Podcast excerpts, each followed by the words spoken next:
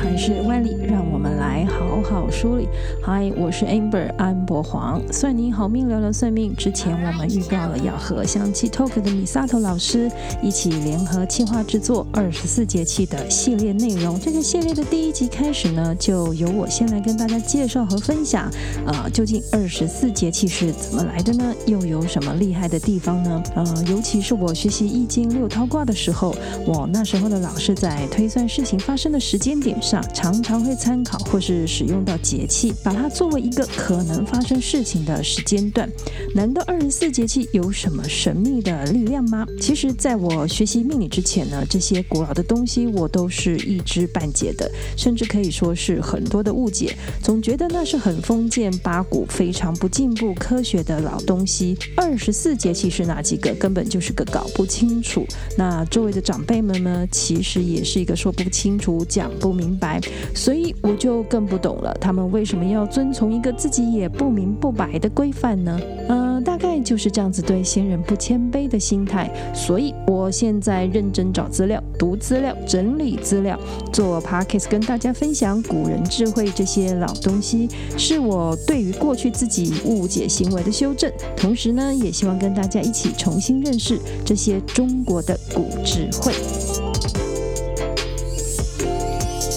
我猜想，也许许多人对于二十四节气的由来，还有它相关的科学道理，都存在一个似懂非懂的状态。多数时候记得知道的，都是因为节气而演变来的风俗习惯。像是冬至的时候呢，北方人吃饺子，那南方人吃汤圆这些。所以，这个已经流传了几千年的古计算历法，到底是怎么一回事呢？二十四节气是古时候定立下来的一种用于指导到农事的补充历法，主要呢是经过常年观察太阳的周年运动，然后总结出一年中的时令、气候、物候的规律变化。所以呢，这是太阳历法。以我们现在所知道的天文科学，太阳和地球是不停的在进行着公转和自转的。通常在天文上面呢，把地球绕着太阳转的轨道呢叫做黄道。二十四节气就是按照太阳在黄道的位置上，每前进十五度就划分一个节气。当太阳垂直照射赤道的时候，这个时间和位置，古人就把它设定为黄金零度。运行一周，再回到原点是三百六十度，以每十五度一个划分，就是二十四节气。同时，地球绕太阳一周是一年，大约是三百六十五天，十二个月。由于太阳光照地球的位置不同，产生冷热。不同的温度，所以一年区分了春夏秋冬四季。而古人在长期农作中对大自然变化的细心观察，从中又总结出一套自然运转的规律法则。原来一个季节还可以细分六个节气，所以四个季节也就正好是二十四节气。在公元前一百零四年，由落下闳、邓平制定了太初历，正式的把二十四节气定为历法，也明明确了二十四节气的天文位置。古书《淮南子·天文训》就有很完整的记录，二十四节气是什么名称，节气是什么时间，天气情况，物候对应的又是什么。不过大家不要误会，节气只是一个日子，它其实是指一个区段时间。由于地球自转轴相对于公转轴有二十三点五的倾斜角度，因此夏季正午的时候呢，太阳的仰角角度比较高；冬季的时候呢，就比较低，就是这样的日照角度影响了一年四季的气温、气候的变化呢，对于农作物的耕种是非常关键重要的影响。二十四节气是我们的先祖古人历经千百年的时间，从生活观察实践中创造出来的知识与智慧。它反映了天气、气候和物候的变化，让农民可以掌握农事季节来耕种。所以，这其实是一个应用科学，是一个很实用的生活工具宝典。而在春秋战国的时候呢，古人们呢就已经开始能利用土龟，也就是呢在地平面上竖一根杆子，要来测量正午太阳影子的长短，再通过影子长短加上长时间的观察记录，确认了冬至、夏至、春分、秋分四个节气。春秋时期的著作《尚书》就有对节气的记载，然后之后的人们呢又不断的改良和改进，到了秦汉年间，二十四节气就已经是完全的确立，而且是各地通行了。不过，因为二十四节气是起源于黄河流域，对于地处在亚热带的台湾呢，呃，有些气候的确我们其实是没有什么差异上的感觉。二十四节气，如果以季节的寒暑变化来看的话，有立春、春分、立夏、夏至、立秋、秋分、立冬、冬至八个节气。春分、秋分、夏至、冬至是从天文角度来划分，这几个节气是太阳高度变化的转类点。立春、立夏、立秋、立冬，则各是一年四季的开始。如果以气候温度的变化来看呢，那就有小暑、大暑、处暑、小寒、大寒五个节气，从下雨降水量的情况来分的话呢，有雨水、谷雨、白露、寒露、霜降、小雪、大雪七个节气。因为中国是大陆型气候，所以各地方的天气变化差异都非常的大。像是白露、寒露、霜降三个节气，看字面上的意思呢，就是在说水汽凝结的现象，但是实际上呢，也是在告诉大家，这个时节的气温呢是逐渐在下降的，而且呢，这中间还有渐进的过程以及气温下降的程度。我们常听到的惊蛰、清明这两个节气，则反映的是自然物候现象。所谓的物候现象呢，是指生物的周期性现象，像是植物发芽、开花、结果啦，呃，或是候鸟迁徙、动物冬眠，这些都是与季节气候有关的。像是节气里的惊蛰，就是用天上出雷和地下直虫的复苏来预告春天的来到。以物候现象来看节气的话呢，就有惊蛰、清明、小满、芒种四个。聊到这里，二十四节气真的是古人的超级气象预报啊，而且呢还是独创的，直到今天都还是非常的有参考价值。我以前实在是没知识又太自以为是了。二十四节气这个古人智慧，不要说我和你的佩服，连外国人也是敬佩的。二零一六年的十一月三十日，联合国教科文组织正式通过中国以二十四节气，中国人通过观察太阳周年运动而形成的时间知识体系及其实践的申报，正式将二十四节气列入联合国教科文组织人类非物质文化遗产代表作的名录里面。所以二十四节气虽然是中国的老东西，但是直到今天还是很红的。接下来，我们的香气 Talk Misato 老师呢，要来跟我们大家介绍过去古老的西方世界，是不是也有像这样的生活智慧？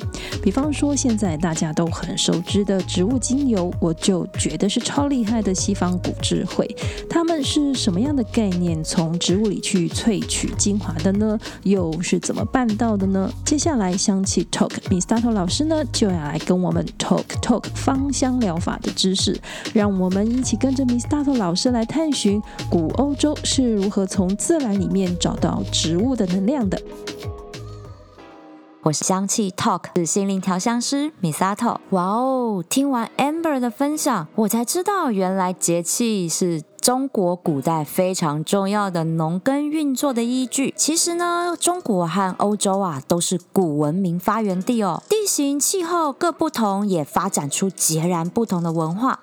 话虽如此，中国的节气和西方的节日的习俗上却有异曲同工之妙哦。怎么说呢？像是西方国家的复活节啊，就是耶稣死而复生的日子，日期呢就定在每年春分月圆之后的第一个星期日来庆祝。那每年呢，大概都是四月的上旬或中旬左右，因为这个时候的白天呐、开始比黑夜长哦，象征光明赢过了黑暗。而且不不但白天充满了光明，就连漆黑的夜晚呢，都被月光给照亮了，非常适合庆祝救世主的重生。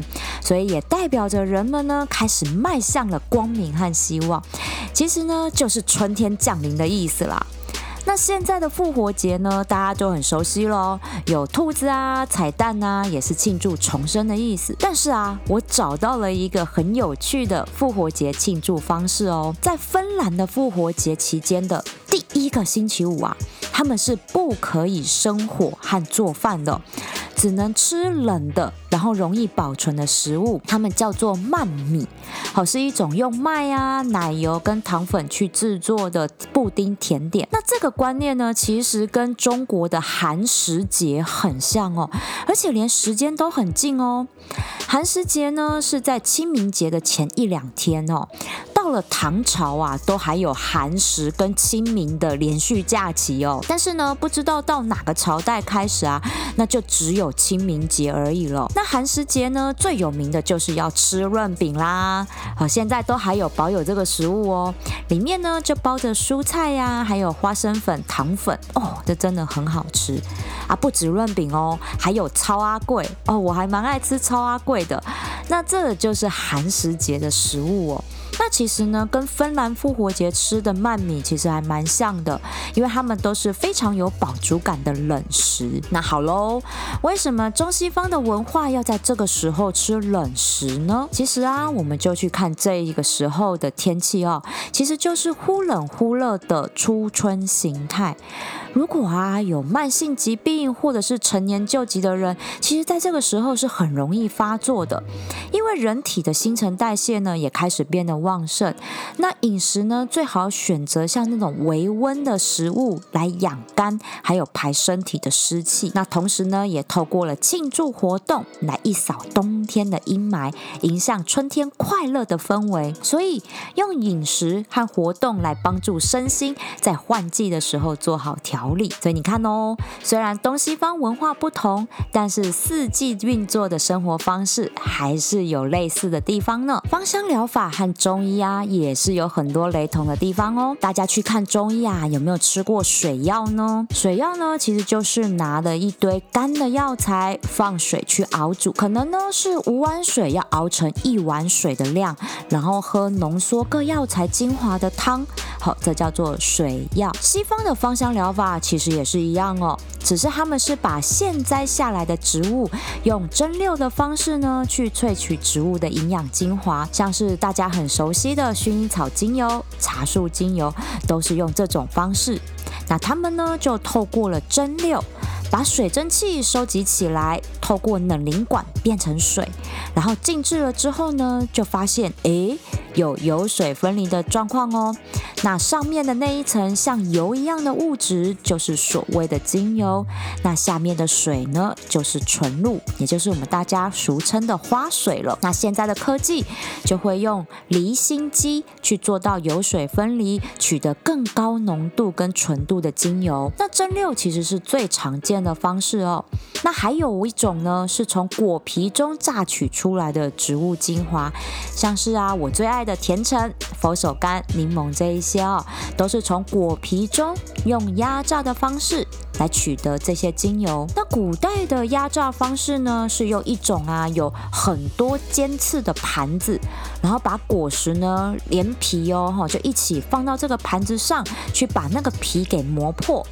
然后取得了果汁呢，去过滤之后就变成了精油。那当然啦，现在科技进步很多了，像这样好品质的果实类精油呢，也是一样用这种尖刺的盘子去取得，但是呢，一定都会用离心机去做过滤、油水分离，然后要静置很多天，再用虹吸管去吸上层的精油，有没有？光听就觉得很费工了嘛。哎，这还不要，不是最费工的哦，还有更费工的，就是花朵类精油。定有听过一个香水品牌说，他们的玫瑰精油啊，要一吨的玫瑰花才可以萃出一点点的玫瑰精华，这可是真的，一点都不夸张。因为花朵其实是非常娇嫩脆弱的，它没有办法高温蒸馏，那更不用说用压榨了。所以呢，得用其他的方式来取得他们的花朵精华。如果啊有看过《香水》这部电影，里面就有在说要怎么样取得。里面有一幕就是演到呢，就是花朵类精油呢，他们是有一种那个板子，然后上面涂着厚厚的油脂，然后把花一朵朵的摆上去，然后呢，等到油脂吸满了花的精华之后，再换一批花。然后这样呢，反复动作，直到那个油啊吸饱了花的精华，就会变成浓浓花香的香膏了。那这种古法呢，叫做止吸法。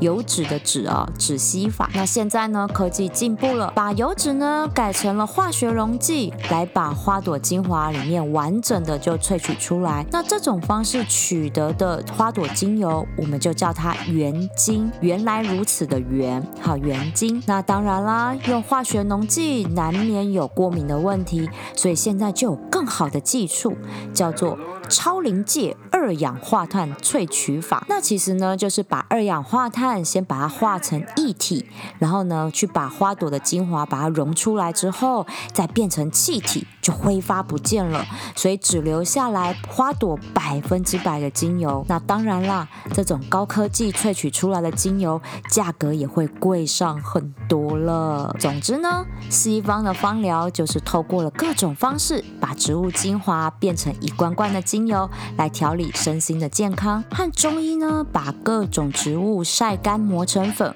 或者是煎水药来调理身体，是一样的道理哦。之后啊，我也会在二十四节气物语中带着大家跟着大自然的运作，用方便使用的植物精油来养生保健康。记得要订阅我和 Amber 的频道哦。香气 Talk，我们下次聊喽。算命就跟大家聊到这里了。到底是命理还是歪理？在相信和迷信之间，我们还是要较真一下的。如果您觉得这一集聊聊算命还意犹未尽，请记得按下追踪或关注啊，节目更新呢就会第一时间通知大家。另外也请给我们五颗星评价哦，谢谢大家。若是您还想知道更多的芳疗法和精油的知识，Podcast 关键字搜寻香气。Talk 推荐收听 Misato 老师的如何说方疗，算你好命，聊聊算命，我们下次见，拜拜。